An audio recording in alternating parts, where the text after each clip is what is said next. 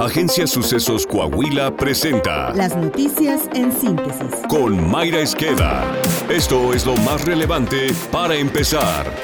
El gobernador Miguel Ángel Riquelme Solís anunció que su gobierno ordenará la reimpresión de libros de texto para los estudiantes de primaria y secundaria, pagando con recursos propios 72 millones de pesos. Va a ser el, el- el 100% de los libros se van a prácticamente a reimprimir. Tomamos la, la decisión, ahorita estamos precisamente ya cerrando el contrato. ¿De qué inversión? Debe ser alrededor de 72 millones de pesos y se tiene precisamente de, de economías que ha tenido la Secretaría de Educación en el presente ciclo y otra parte que es utilizado precisamente para la impresión de algunos libros que no se dio este año. Entonces ahí se tiene el, se tiene el recurso. Únicamente estamos esperando los tiempos de, de impresión, que es alrededor de un par de semanas, pero que generalmente los libros los empiezan a usar después de la segunda, tercera semana ya como, como herramienta de, dentro del, del ciclo escolar. ¿no? Con ello, se imprimirán más de 1.243.000 libros de todas las materias. 874.000 son para niños de primero a sexto grado de primaria de la colección Coahuila Educa en matemáticas y español y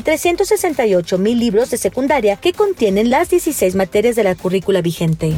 Alejandro Moreno, dirigente nacional del Revolucionario Institucional, anunció que el PRI respaldará la candidatura única de Xochitl Gálvez en el Frente Amplio por México rumbo a las elecciones 2024. Esta decisión fue tomada después de que el comité organizador del movimiento informara que Xochitl Gálvez obtuvo un 57.58% de las preferencias, mientras que Beatriz Paredes alcanzó el 42.42% en las encuestas telefónicas y en vivienda. Con toda responsabilidad debemos actuar en función, con inteligencia y con estrategia. Para todos nosotros, primero está México, los 32 comités directivos estatales, los 2.450 comités directivos municipales, los 90.000 seccionales en el país, nuestros sectores y organizaciones nacionales, hemos tomado la decisión de respaldar la candidatura única en la persona de Xochitl Gálvez para encabezar el Frente Amplio por México. Esa es la decisión que hemos tomado todos y cada uno de los que estamos aquí. Y por el lado de la 4T, Marcelo Ebrard, aspirante presidencial de Morena, denunció que el levantamiento de la encuesta para definir al ganador de la contienda interna del partido tuvo un desordenado inicio. En un mensaje, el ex canciller aseguró estar muy preocupado por la forma en la que se está llevando el proceso. Ante ello, su equipo informó que Morena acordó ampliar el levantamiento del sondeo hasta el 4 de septiembre.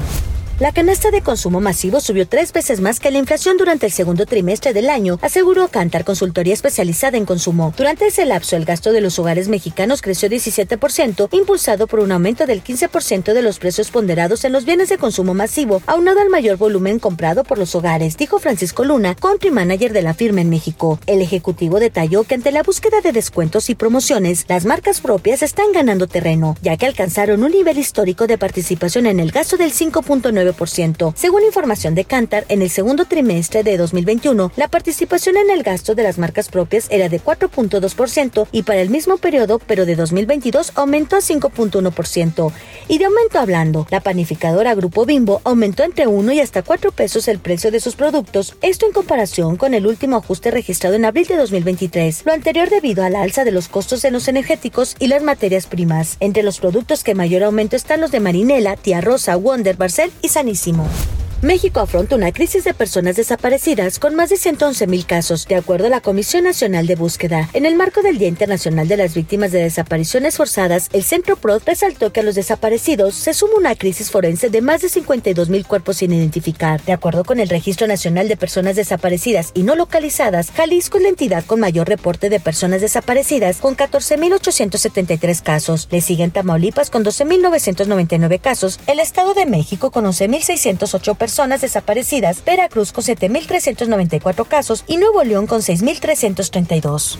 El senador Armando Guadiana Tijerina se encuentra hospitalizado en Houston, Texas, debido al cáncer de próstata que padece. Su oficina de prensa confirmó que el también empresario minero se encuentra estable de salud y acompañado por su familia.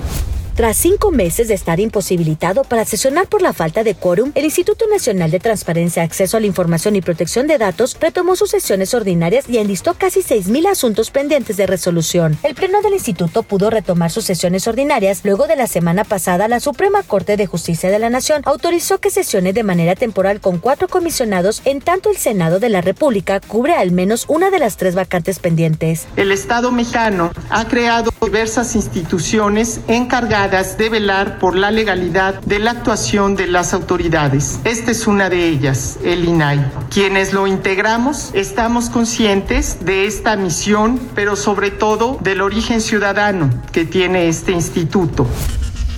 Esta es la opinión de Jesús Alvarado. No solo en nuestro país, sino en el mundo, los fraudes y extorsiones son una empresa que deja millones y millones de ganancias a través de un ilícito que día a día se comete con mayor facilidad. Si usted ha visto esas películas de Hollywood donde montan toda una oficina con líneas telefónicas, créame que no está nada alejado de la realidad. Tal vez sin los lujos de esas grandes salas y oficinas de primer nivel, pero sí toda una instalación con un único objetivo, robarle su dinero, su capital, dejarlo en cero y en una de esas hasta endeudado en compras que no realizó. En el actual sexenio del presidente López Obrador han llegado a niveles récord. Resulta de risa creer que las corporaciones en sus departamentos de seguridad no hayan logrado desmantelar a las organizaciones dedicadas a robar el dinero de los mexicanos mediante el fraude y la extorsión. Y mire usted, basado en datos de la Coparmex, indican que el 64% de las empresas han aumentado el gasto en medidas de seguridad, entre uno de los factores el famoso cobro del derecho de piso.